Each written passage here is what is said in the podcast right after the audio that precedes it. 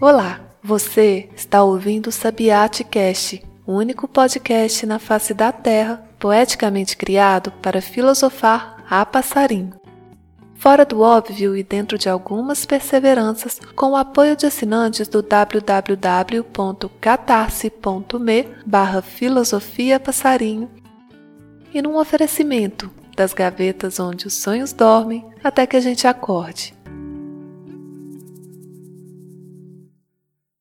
Tramando levar no bico a gota d'água na medida de algum pingo de sede, então, ao toque de dois cucos, durante cinco minutos, a passarinhe-se sem pena e aumente o seu acesso aos afetos.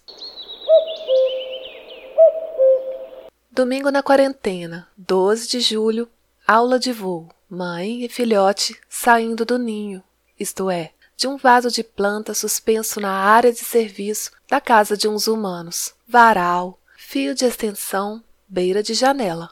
Materiais perfeitos para o processo de aprendizagem. Dias antes, na pressa em voar, baque fatal com o chão e um dos membros da ninhada indo pousar na eternidade. Entra em cena o lençol, tipo rede de segurança, sob o ninho improvisado. Constantemente, homens e mulheres teimam em se intrometer na ordem natural das coisas, na magia do acontecer.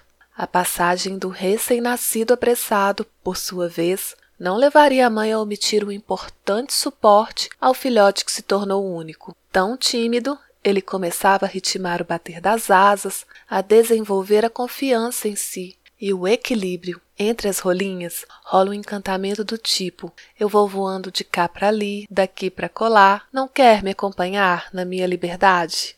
E, se o aprendiz às vezes se empolgava, logo vinha o susto diante dos perigos de se desestabilizar. Confusão, tremores, inseguranças. Ninguém deseja que apressem curte os próprios planos, nem de voo, nem de vida. A gente sabe que o pássaro miúdo venceu o medo e atravessou o vão da janela para planar no azul, onde haveria de continuar em crescimento. No vaso de planta, o ninho vazio dava testemunho do adeus de quem se foi pelos ares. Nos olhos dos moradores isolados há meses, o verde das folhas dava anúncios de esperança, esperançosos e esperançosas, espetados pelos receios, dos desafios à firmeza do amor, da vitalidade, da confiança e do que mais possa vir a estremecer, fraquejar, medo de decolar e a possibilidade de viver o assombro do declínio rumo à desilusão do tombo. Quando é que a gente sabe que venceu o medo e atravessou o vão da janela para planar no azul do nosso céu? Além de nascer e crescer,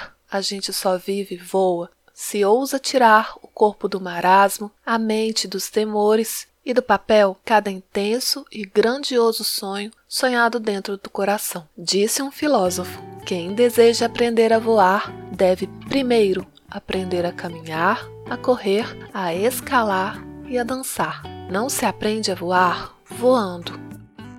O nome do pensador é mistério provocativo para o decorrer da semana. Provocação que talvez você se identifique ao conhecer.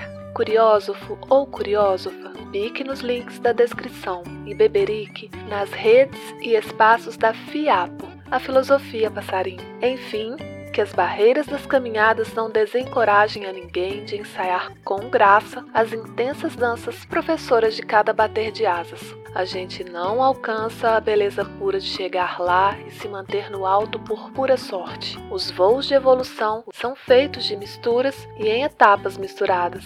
São feitos de paciência e ousadia, força e delicadeza, entrega e determinação. Traga temas para a nossa curiosofia, filosofia poeticamente inspirada pelos passarinhos, enviando para mim um e-mail no endereço marcelafilosofia21@gmail.com para saber mais sobre as intervenções que mantêm o Sabiate Cast no ar, fique à vontade no www.catarse.me barra filosofia passarinho e apoie da forma que puder. Ah, e não esquece, se a gente voa, mas volta, até semana que vem.